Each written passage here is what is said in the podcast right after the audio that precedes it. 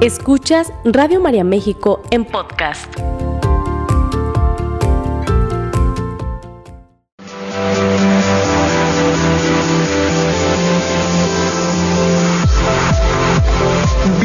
Bienvenidos al lugar en donde los retos son oportunidades para fortalecernos. Gimnasia Emocional, la revista radiofónica de salud mental, con sugerencias prácticas, entrevistas, temas de actualidad y los mejores ejercicios que desarrollan tu potencial para crecer y mejorar. Gimnasia Emocional, con el psicoterapeuta Marco Antonio Susán.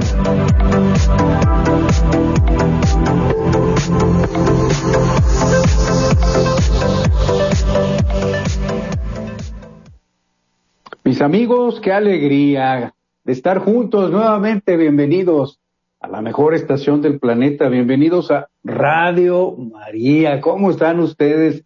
Gracias a ese equipazo también ahí en la cabina. Gracias a, a Flor, que está ahí ya capacitándose. Muchas gracias también a Rafa, que está apoyando esas actividades. Gracias a todo ese maravilloso equipo de producción, gracias al cual es posible que esta señal de audio y esta señal de video llegue ahí hasta tu casita, hasta tu oficina. Fíjate que estaba recibiendo, gracias también a todas las personas que se han comunicado con sus testimonios. Qué maravilla, de veras, qué gran riqueza. Tengo aquí un testimonio de una familia completa que ahorita te lo voy a, ahorita te lo voy a compartir con mucho gusto. Nada más déjame comentarte antes sobre esta temática que estamos tocando el día de hoy. Estamos hablando de la, nada más y nada menos de la depresión. Este problema que ya lo veíamos, ya lo veíamos venir, lo veíamos venir desde hace años. Hay artículos también de investigación que van documentando esta realidad de cómo ha ido evolucionando la depresión a lo largo del tiempo, desde, desde que la conocíamos como un trastorno del estado de ánimo propio de las personas de edad avanzada, que ese era muy al inicio, hasta el momento eh, en el que, bueno, nosotros partíamos, por ejemplo, desde mediados del siglo pasado, por allá por las décadas de los 50, de los 60, pues eh, en aquellos tiempos era común ver que la persona que se deprimía, pues era como resultado de la edad eh, eh, o, de procesos también de enfermedades o sucesos por los que había pasado aquella, aquella persona, aquel hombre, aquella mujer, que lo desgastaban tanto al grado en el que finalmente presentaba un cuadro depresivo. Entonces, en síntesis, era anteriormente el resultado o bien de una serie de acontecimientos que terminaban desgastando enormemente a la persona o era producto del desgaste, del cansancio propio de la edad avanzada, aunque bueno, aquí eh, habría mucho que hablar, ¿verdad? Porque, porque sabemos que, que también en la edad avanzada, eh, si llevamos eh, si llevamos, ¿verdad? Ya, digo llevamos, ya nos incluimos. si llevamos una, un estilo de vida eh, más o menos sano, eh, eliminando consumo de sustancias, con actividad física de acuerdo a la edad y a la, condición, a la constitución de cada persona, si cuidamos la alimentación, pues sabemos que aún en la edad avanzada, y yo diría especialmente en la edad avanzada, esta es la buena noticia, ¿eh? Para todos mis amigos de la edad avanzada. Tenemos una gran, una gran posibilidad de elevar nuestra calidad de vida. Bueno, pues fíjate que con el paso del tiempo, este, este comportamiento de la depresión se fue modificando. Y hoy en día, hoy en día tenemos un aumento eh, muy importante, yo diría preocupante, de la depresión en jóvenes, desde niños, adolescentes y adultos jóvenes. Y estaba escuchando yo el, testimonio, porque parte del testimonio me lo mandaron como, como mensaje de voz. y otra parte lo enviaron como, como un mensaje de texto, pero haciendo una síntesis de toda la, la información que recibí, me di cuenta de que efectivamente, fíjate, estamos nosotros ahora como resultado de la pandemia, ese es otro factor, como resultado de la pandemia, del confinamiento, de, es que el confinamiento tiene mucho que ver porque estoy, estoy hablando con muchos padres de familia de, jóvenes, de muchachos que están en la adolescencia y, algunos de ellos ya, ya, ya grandecitos, ya 20, 30 años y que se han hecho adictos a los videojuegos. Comentaba yo con un grupo de padres eh, porque tenían esa duda, esa inquietud. Me, preguntaban que si había alguna relación entre, bueno, ya vimos que una relación entre, entre la pandemia y cómo se agudizó la adicción a los videojuegos, eso es muy claro. Muchos de los muchachos que ya traían un comportamiento adictivo hacia los videojuegos, en la pandemia eh, se agudizó este problema porque pues no tenían mucho más que hacer. estaban confinados en, allí en sus cuartos, ahí en sus recámaras, eh, las clases las tomaban, incluso muchos de ellos estaban tomando la clase y al mismo tiempo estaban jugando. Bueno, ya te imaginarás cómo la pandemia fue influyendo para que este problema de, de la adicción a los videojuegos en los jóvenes aumentara enormemente, enormemente. Entonces me preguntaban que si había alguna relación, porque muchos, muchos de, de, sus, de, sus hijos, en, estoy hablando en edades entre los 12 y los 25, más o menos, haciendo un, ¿sí? Eh, están deprimidos. Fíjate que tenemos en nuestras casas a muchachos deprimidos. Y, y, estaba aquí también ahorita revisando un artículo de, investigación en una revista muy, muy, muy prestigiosa sobre salud mental, por supuesto, y hablaban precisamente de cómo las familias pues, dejamos pasar muchos años viendo a nuestros hijos en, con trastornos depresivos y, viendo a nuestros hijos con trastornos de ansiedad, y nos lleva años.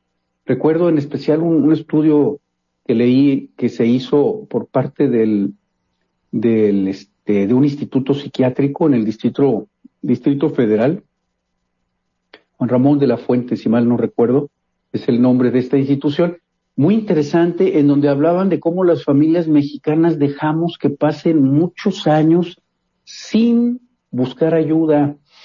Y entonces vemos cuáles son los síntomas. Fíjate, eh, sé que estás anotando, ¿eh? por eso me voy a ir más o menos despacio para que puedas tener toda esta, toda esta información. Eh, la depresión y la ansiedad eh, son conceptos que necesitamos ir aclarando. Por ejemplo, es frecuente que la depresión se confunda con estar triste. Y que digamos, es que estoy deprimido, estoy deprimida, cuando en realidad solamente estamos tristes de una manera temporal, es un mal momento, o, a lo mejor tuvimos un, un, mal día, o, no salieron bien las cosas en la escuela o en el trabajo. Pero eso no es depresión, mis amigos. Déjenme comentarles que cuando hablamos de depresión, hablamos de sentimientos de ansiedad y o tristeza. O sea, eh, de hecho se presentan alternadamente. Sin embargo, también tenemos apatía, tenemos irritabilidad, sobre todo en los jóvenes. Los jóvenes y los niños no siempre presentan la tristeza típica que encontramos en los adultos, por ejemplo. En los niños y en los jóvenes más bien encontramos irritabilidad. Y entonces decimos, es que es muy corajudo, es muy corajuda, eh, tiene muy mal carácter, pero hasta que no escuchamos programas como este, hasta que no abrimos un espacio de salud mental en donde vamos tocando toda esa sintomatología con la que nosotros habíamos vivido desde hace muchos años, pero nadie nos había dicho qué era. Entonces nosotros crecimos, como lo veíamos muy natural, veíamos natural que, que, nosotros pasáramos ocho, diez horas, doce horas diarias en los videojuegos, o que nuestros hermanos, o que nuestros hijos. Veíamos también natural muchas veces que nuestros padres se emborracharan, que, hasta que luego ya en algún momento alguien, alguien nos dijo, y, y esto eh, tiene algún, alguna regularidad, no, pues sí, tiene una regularidad en el consumo de alcohol, de tabaco, de sustancias. Cuando veíamos la falta de control en el manejo de las emociones, no nada más con la tristeza, sino con el enojo.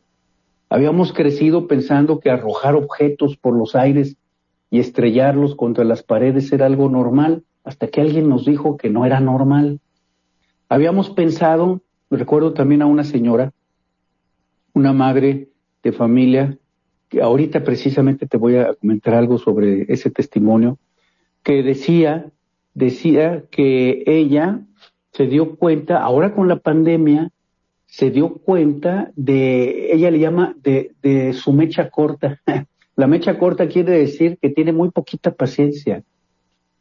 Y entonces dice, gracias a la pandemia yo me di cuenta que eh, ya traía yo este problema, pero Claro, es que en la pandemia las señoras se convirtieron, aparte de, de ser amas de casa, se convirtieron en enfermeras, en maestras auxiliares, en prefectas, en directoras de la escuela, en psicólogas, en doctoras, en pedagogas, en administradoras, en contadoras públicas.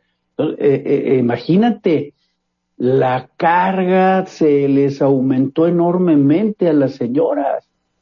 De modo que esta mujer dice aquí en ese testimonio muy bonito, muy bonito, muy valiente, dice, con la pandemia me di cuenta que yo traía un grave problema con el manejo de mis emociones, especialmente la frustración, dice esta señora.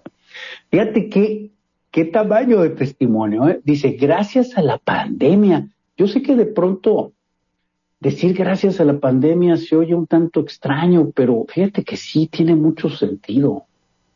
Porque curiosamente estamos, hemos vivido la pandemia ya desde hace dos años, más de dos años, más de dos años, y curiosamente no tocamos o casi no tocamos las repercusiones de dicha pandemia con todo lo que lo, lo que conllevó prácticamente no hablamos de eso.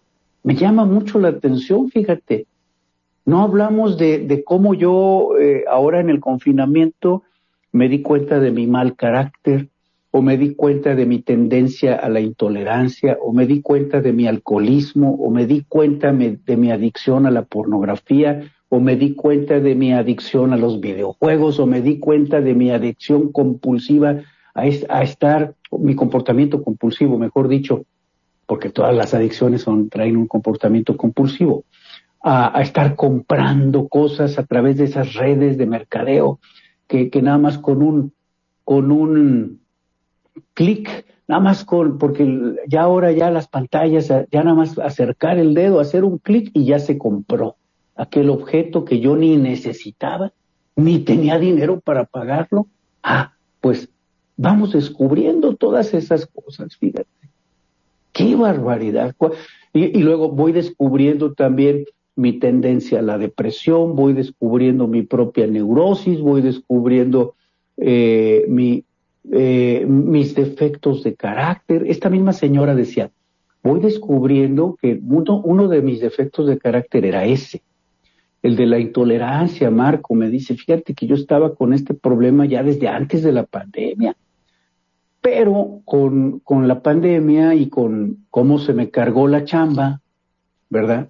Eh, y de tener ahí constantemente a mi esposo y ya no teníamos tampoco muy buena comunicación entre él y yo, pero con la pandemia tuvimos que pasar mucho tiempo juntos, me di cuenta de la gran falta de comunicación que yo tenía con mi marido me di cuenta de, cómo yo como esposa, como mujer, me había alejado.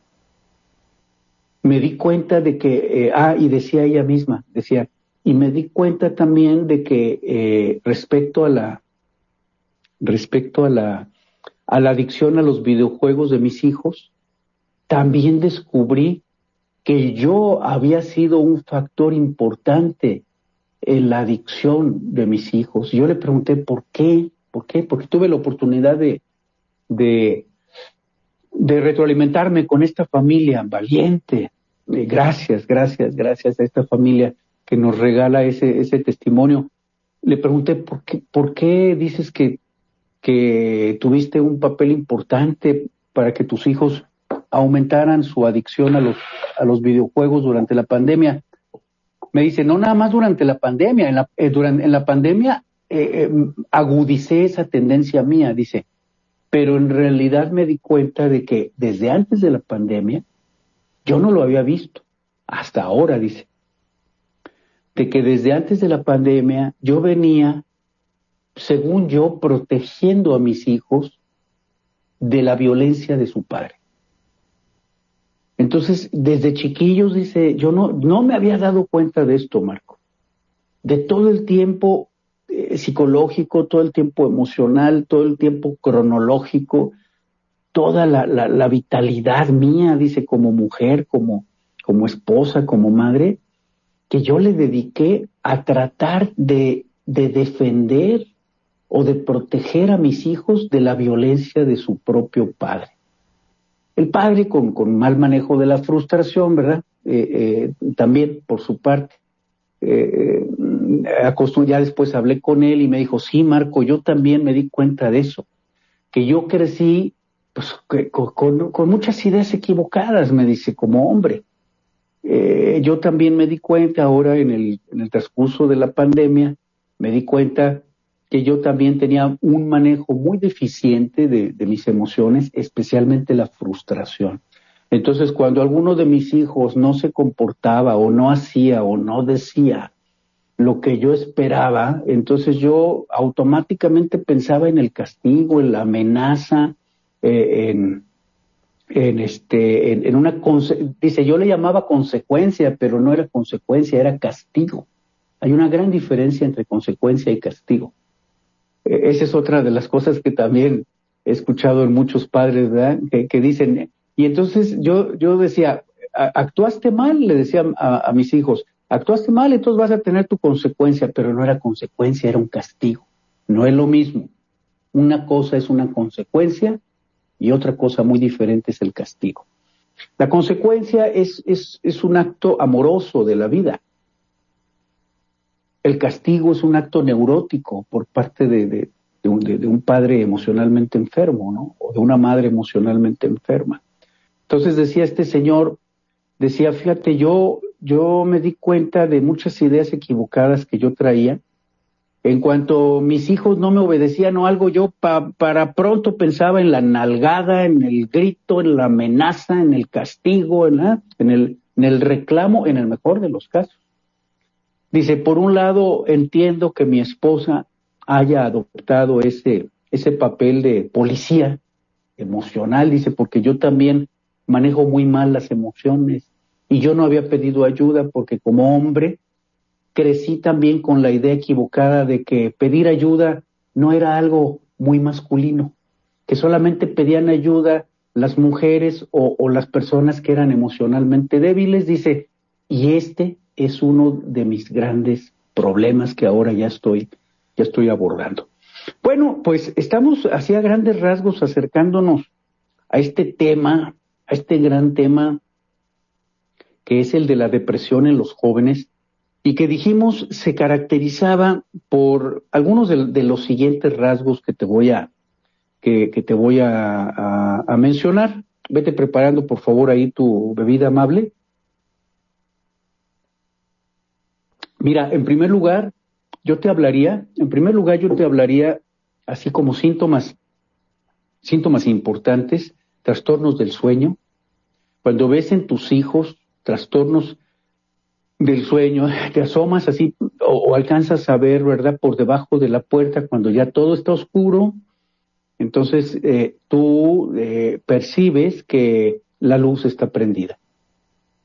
La luz de la recámara está prendida, entonces allí, allí ya, ya, ya algo está pasando. El muchacho, la muchacha no está durmiendo a sus horas Luego, por ahí a la mitad del día, lo ves que, que, anda este, somnoliento, que anda irritable, ¿verdad? De mal humor. intolerante, que pierde, número uno, número dos, que pierde el apetito o le aumenta enormemente y ahí tenemos hijos que suben de peso enormemente, hijos antojadizos, pero también hijos en otros momentos inapetentes. Es decir, no solamente hay un desorden, o sea, en la vida de los muchachos, no solamente detectamos un desorden en la higiene del descanso, así, se, así la, la, conocemos, porque el descanso también tiene una higiene y descansar bien forma parte de la calidad de vida. De modo que si vemos que aquel joven, aquella joven, que oscile por ahí entre los 12, 15 años hasta los 25, 30 años, 35 años, ¿verdad? Y que, y que persiste con trastornos del sueño, con, con trastornos del apetito, Número tres, con molestias estomacales, intestinales. Número cuatro, con dolores de cabeza. Número cinco, con dificultad para concentrarse. Número seis, con sentimientos de soledad o, que se empieza a, retraer de, del grupo social, de los, de, los, de los amigos, de los cuates ahí, del barrio. Eh, y último, cansancio continuo que reporta fatiga, cansancio, todo esto hay que revisarlo con, mucho cuidado porque a, veces algunos de estos rasgos se confunden o están asociados a otro tipo de patologías. Entonces dijimos, el trastorno depresivo se puede presentar de estas maneras, a veces lo vemos en niños con muchos problemas estomacales, en niños que no duermen o en niños que tienen miedo a ir a la escuela o en niños que reportan dolores de cabeza. Y aquí eh, eh, felicito a, todos los, eh, los médicos que, que muchas veces atinadamente, ¿verdad? Atinadamente logran percibir esos datos y, bueno, claro, la, experiencia que va dando con el tiempo, ¿no? El ejercicio, la práctica clínica y que pueden eh, abordar tempranamente cuando notan que aquel niño, aquel adolescente o aquel adulto joven ya muestra alguno de estos síntomas y entonces inmediatamente eh, eh, detectan, ¿verdad? Con, con, con, mucha claridad que ahí puede existir un cuadro depresivo o un fondo depresivo y esto aumenta pues que las probabilidades de, recuperación, mejora el pronóstico, mejora el pronóstico. Nos vamos a ir a un corte, seguimos hablando de la depresión. Eh, Flor, allá en, cabina, Rafa, vámonos por favor a, un corte y ahorita que regresemos te voy a hablar de los otros eh, síntomas del trastorno de, ansiedad para irlo diferenciando con el trastorno depresivo y te voy a completar el testimonio de la familia. No te vayas, porque en un momentito Volvemos.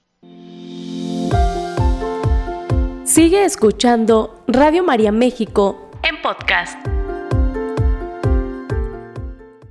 Ya estábamos aquí de regreso, estamos hablando de la depresión, este problema que ha crecido enormemente, enormemente. Eh, eh, fíjate que hablar de este tema, bueno, el que estemos tocando este tema sirve precisamente para que vayamos sensibilizándonos, ¿verdad? dentro de la familia.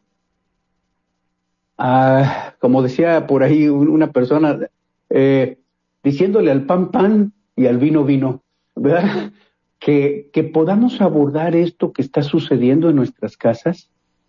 Eh, a veces mm, son temas que como no sabemos cómo manejarlos, los evitamos.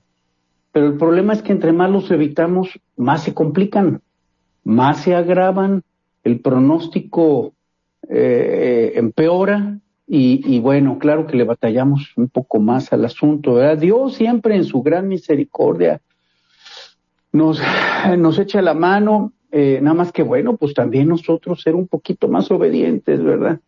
A este tipo de, de síntomas. Te decía que los síntomas de la depresión en el niño y en el adolescente no necesariamente son de tristeza, sino que también son de mal humor. De modo que si tú tienes ahí un muchacho, una muchacha malhumorado, malhumorada, con poca tolerancia a la frustración, que tiende a retraerse, que inclusive eh, algunos de ellos, muchos, ¿eh? Muchos, para tratar de aliviar este malestar, empiezan a beber, empiezan a drogarse. Eso fue lo que, lo que me decía este hombre, este, este señor que, que es el papá, pues, de, ahí, de, la, de esa familia, en su testimonio, decía, fíjate, me di cuenta que eh, ese problema que vi en mis hijos, mucho yo lo tenía también, dice, porque yo también desarrollé esa tendencia a tratar de aliviar mi malestar con el alcohol. Ah, dice, no me había dado cuenta de eso, no me había dado permiso de reconocerlo. Cuando no lo hacía con el alcohol, lo hacía con la comida y cuando no lo hacía con la comida, lo hacía con borracheras emocionales. En fin, que yo no hallaba mi lugar, Marco, me dice que yo no hallaba mi lugar. Me di cuenta que yo también laboralmente, desde el punto de vista profesional, estaba frustrado no me sentía totalmente realizado, contento. Y bueno, pues todo eso se lo fui comunicando a mis hijos, me dice. Eh, ya cuando veo a, mi hijo, a mi hija con este tipo de trastorno, ya me voy dando cuenta de, qué es lo que está sucediendo. Eh, las manifestaciones de la ansiedad, ahora vamos con la ansiedad. Eh, fíjate, por ejemplo, no son solamente el hecho de que el, el joven o la joven reportan nerviosismo. No, no es nada más eso. Así como en la depresión no es solamente tristeza, una tristecita pasajera, así también con los trastornos de ansiedad no es solamente un sentirse nerviosito, sino que además son, número uno, preocupaciones y miedos intensos. Y la mayor parte de las veces, yo me atrevería a decir más del 90% de las veces, son totalmente irracionales.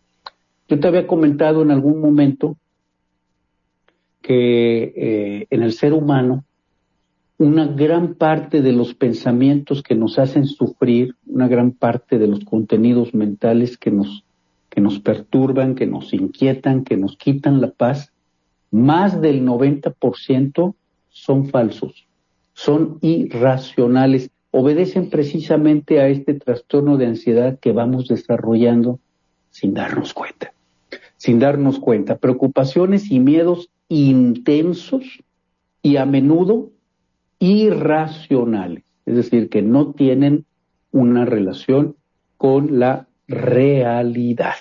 Número dos, vive eh, aquel joven eh, con una sensación de peligro inminente. Algo, es que algo malo va a pasar, es que eh, algo malo va a suceder. Hay un pánico, hay una ansiedad anticipatoria, se llama. Grábatelo bien. Presentan ansiedad anticipatoria constantemente la mente se está anticipando a, cosas terribles, tragedias, catástrofes, cosas negativas que eh, eh, eh, pueden suceder. Fíjate, una sensación constante de peligro inminente. Número dos. Número tres, episodios repentinos de miedo o terror que se pueden, se pueden ir entendiendo ya como crisis o como ataques crisis de ansiedad o ataques de pánico, en donde la persona entra eh, en un estado de alerta extrema, ¿verdad? Eh, con síntomas físicos muy intensos, temblor, sudoración, eh, ganas de, ir al baño, como si se tuviera una diarrea. Fíjate, todos los síntomas físicos, la sensación de que, de que puede puede haber un, infarto o, de que me voy a volver loco. Entonces estamos frente a una sensación de opresión en el pecho, dificultad para respirar, sensación de que las piernas no me van a poder sostener, de que me voy a desmayar, de que me voy a desvanecer. Estamos frente a un ataque de pánico. Número cuatro, eh, los, miedos irracionales, ¿verdad? Eh, esto de estar ante situaciones en público o, hablar en público o estar en un lugar cerrado como, como por ejemplo estar en un elevador, por ejemplo, o, en, alguno, eh, en algún objeto que puede ser un elevador, pero también puede ser un avión, ¿verdad? Que va subiendo y entonces el temor, la, fobia a, la, a esa situación de la altura. La ansiedad social, la evitación de cierto tipo de situaciones que desencadenan malestar. Entonces, fíjate cómo aquí estamos frente a un cuadro muy interesante. Eh, ya vamos identificando este asunto de la ansiedad, de la depresión. La depresión específicamente muchas veces se encubre a través del consumo de sustancias. Entonces acuérdate que si ya estamos en una situación en donde aquel muchacho, aquella muchacha, ya, ya también está bebiendo, y esto pues es, es, muy evidente cuando alguien ya está bebiendo o está usando indiscriminadamente algún tipo de sustancia, eh, medicamentos inclusive, porque a veces eh, también se, se, desarrollan este tipo de, de, de consumo compulsivo, ya estamos frente a un asunto de adicciones, tratando de aliviar esa, esa, esa sensación de malestar. Tenemos entonces la posibilidad, dentro de la familia, ya tenemos la posibilidad de ir ligando una cosa con la otra. Fíjate, te voy a dar tres, tres aspectos que pueden redondear muy bien esta información como para irnos sensibilizando ante la problemática de la depresión en, en los jóvenes dentro de nuestra familia. Pero déjame comentarte algo antes. Esta señora, eh, la, mamá de, esta familia, te estoy hablando de un testimonio familiar, de un testimonio bien bonito. Decía, eh, me di cuenta que yo también, sí, yo no, no había visto que al tratar de proteger a, mis hijos de lo que yo veía como, como violencia en, mi esposo, en su propio padre, en el padre de esos muchachos, yo también los estaba sometiendo a un tipo de violencia mía. Y yo le dije, ¿cuál es ese tipo de violencia al que tú los estabas sometiendo? Y esta señora me dice, la violencia de la sobreprotección. La sobreprotección también es violencia. Ah, caramba, pues entonces estamos aprendiendo muchas cosas. Tú como mamá, tú como esposa, tú como, y, luego al, hombre, tú como, como compañero, como esposo, como, como padre, te estás dando cuenta también de muchas, de muchas ideas equivocadas que tú traías, ¿verdad? Y luego me dirijo hacia, hacia los, hacia los hijos, hacia los jóvenes.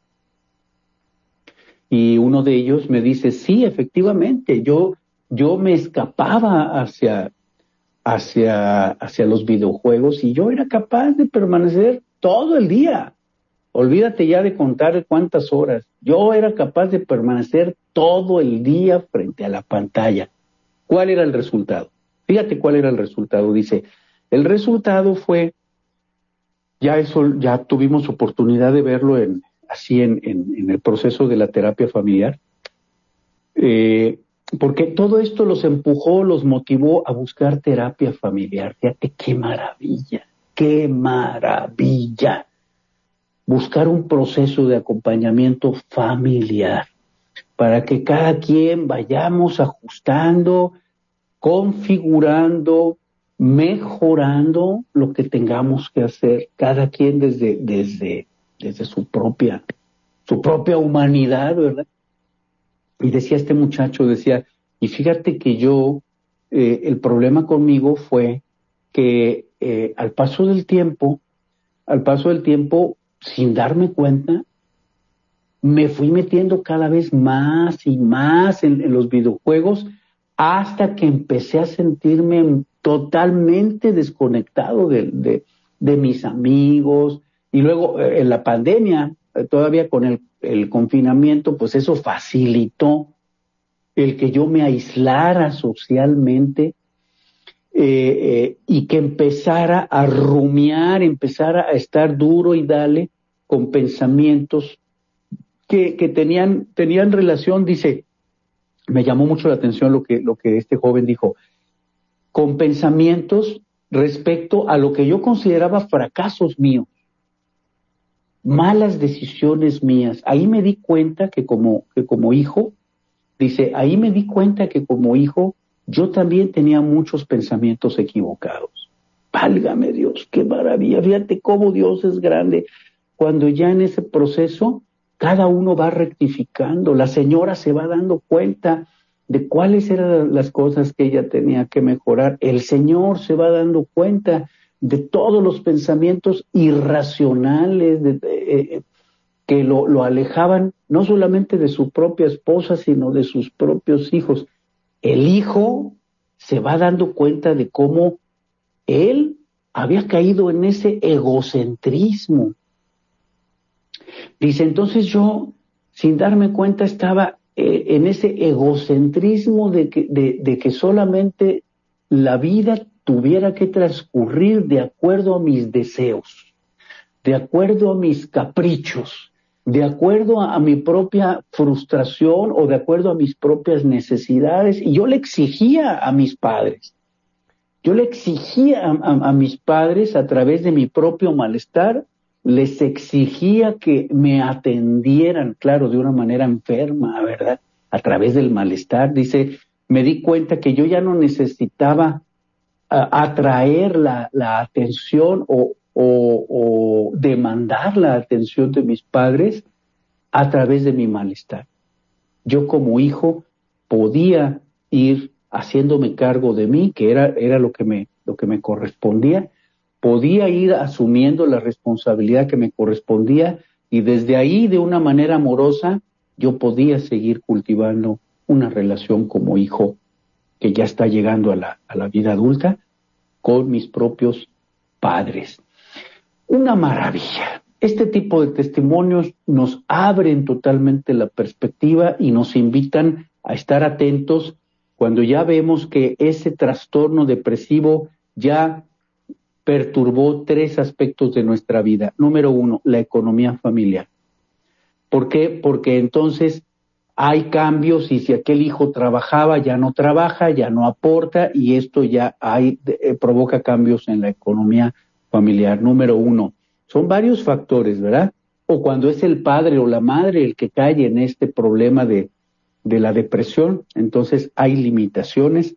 ¿Por qué? Porque si aquel miembro de la familia, repito, no nada más los jóvenes, sino los padres también tienen problemas cognitivos, problemas para concentrarse, problemas de memoria, pues eso puede, puede llevar a una baja temporal o definitiva en su trabajo. Número dos, con estos cambios eh, económicos también hay cambio de roles, porque si alguien antes no trabajaba, ahora tendrá que trabajar. Si alguien no, no, por alguna situación no, no tenía una, una aportación económica, ahora va a tener que hacerla. La depresión puede causar una falta de energía y puede entonces eh, hacer que los roles se reviertan, se cambien, incluso que los niños participen en el cuidado de, en alguna medida y de acuerdo a su edad. Fíjate cómo hay un cambio de qué? De roles. Y número tres, que alguien eh, también tendrá que ir eh, acompañando, cuidando, supervisando a quien, al que cuida. El cuidador necesita alguien que lo cuide también, todo un proceso de acompañamiento que nos vaya dando una, una esperanza de vida. La buena noticia que te tengo es que si tú tienes a un familiar, a un hijo tuyo o algún adulto que ya está en alguno de estos procesos de depresión o de ansiedad, este es el momento para buscar ayuda. No es ya no necesitamos dejar que pasen 5, 10, 15, 20, 30 años para buscar ayuda. Te acabo de mencionar todas estas maravillosas eh, eh, maneras de, de ir cambiando desde diferentes ángulos, desde el lado de la madre de familia, de la esposa, de la madre, desde el lado del esposo, del padre, desde el lado del hijo. Hoy nos tomamos de la mano de la Virgen María y le decimos, Madre Santísima, que de tu mano podamos hacer vigente hoy este llamado de Jesús, este llamado de, Jesús cuando, cuando nos dice, mejoren su vida, revísense a ustedes mismos, dejen de atacarse unos a otros y revísense a ustedes mismos, porque estamos seguros que si seguimos esta esta actitud amorosa, vamos a encontrar no solamente la posibilidad de mejorarnos a nosotros mismos como personas, sino también vamos a encontrar el camino para avanzar juntos de la mano con este acompañamiento amoroso de la Virgen María para todos nosotros. Lo pedimos en el nombre de Jesucristo nuestro Señor. Que así sea. Gracias allá en la cabina, Flor. Gracias, Rafa. Gracias a todos ustedes que estuvieron con nosotros acompañándonos en este intenso testimonio familiar. Gracias también a todas aquellas personas que están haciendo posible que este mensaje se vaya transmitiendo. Si tú sabes de alguien que tiene una situación de esta, transmítele este mensaje, llévale esta palabra de esperanza. Te envío un gran abrazo, te espero en la siguiente. Que Dios me los bendiga.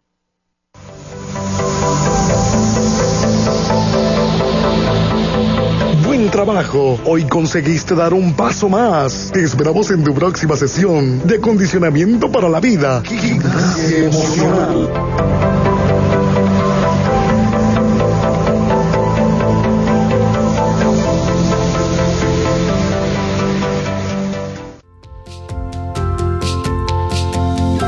Esta fue una producción de Radio María México.